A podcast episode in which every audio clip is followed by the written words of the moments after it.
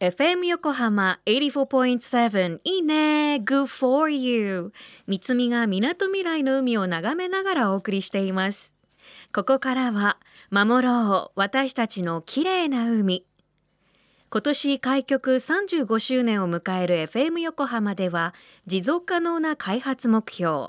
サステイナブル・ディベロップメント・ゴールズ SDGs の中から14番目の目標海の豊かさを守ることを軸に海にまつわる情報を毎日お届け。今週も海洋予測解説サイト黒潮親潮ウォッチを手掛けている国立研究開発法人海洋研究開発機構通称ジャムステックの主任研究員宮山徹さんのインタビューをオンエアしています。国立研究開発法人通称ジャムステックの主任研究をやっております宮山徹です。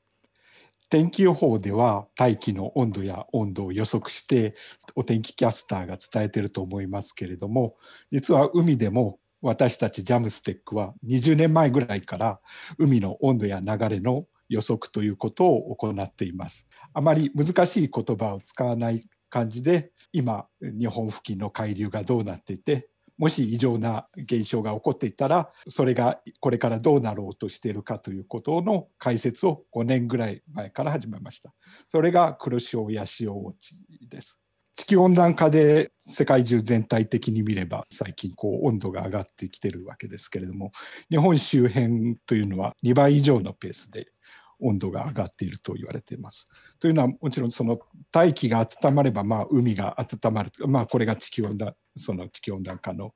メカニズムなわけですけれどもそれだけではなくてそのもし黒潮が強くなってより南からこう暖流として熱を運んできて逆にこう親潮が弱くなってこうあまり冷たい水を運んでこなくなったとしたらその日本周辺は温まはあるわけですけれども実はそういうことが実際に起こっていて世界中の海のペースに比べても日本周辺というのは急速なペースでこう温暖化が進んでいると言われています。その海に住む生物っていうのはその我々の気温ではなく海の温度を感じて生きているわけですからその海の温度がどの状態にあるかによってそこに適した生物っていうのはこう変わってきます。ということでこう海の温度が変化することによってその生態系っていうのは大きく変わってきます。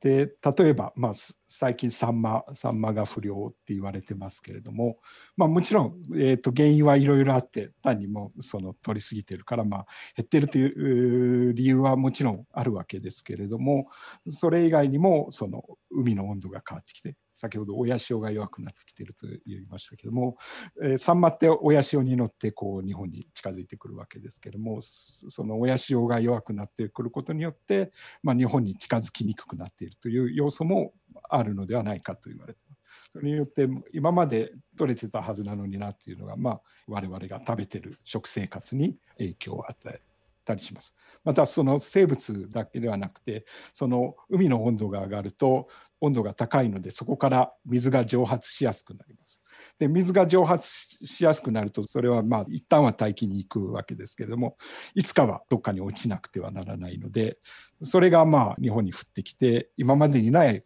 激しい雨を降らせてたりします。で私たちはその海の温度の変化がえ最近の梅雨とか台風のとか海の温度が上がってきたことによってどのような変化を起こしているかというようなシミュレーションなどを通して研究を行っています。宮山さんありがとうございます。海の温度日本近海では世界に比べて2倍以上のペースで上がってきているんですね先日の台風10号が大変大きな勢力を保ちながらと予測されていたのはその海の温度が日本近海で30度を超えるという高さがあったから9月に入っても高気圧に覆われ続けてとても暑い日が続き大気はもちろん海も温められていました。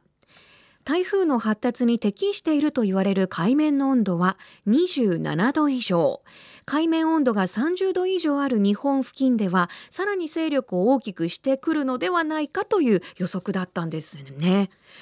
黒潮親潮ウォッチのサイトを除くと台風10号それからその前の台風9号によって海面温度が下がっている様子がアニメーションで解説されています。後ほどいいねサイトにもリンクを貼っておきます。覗いてみてください。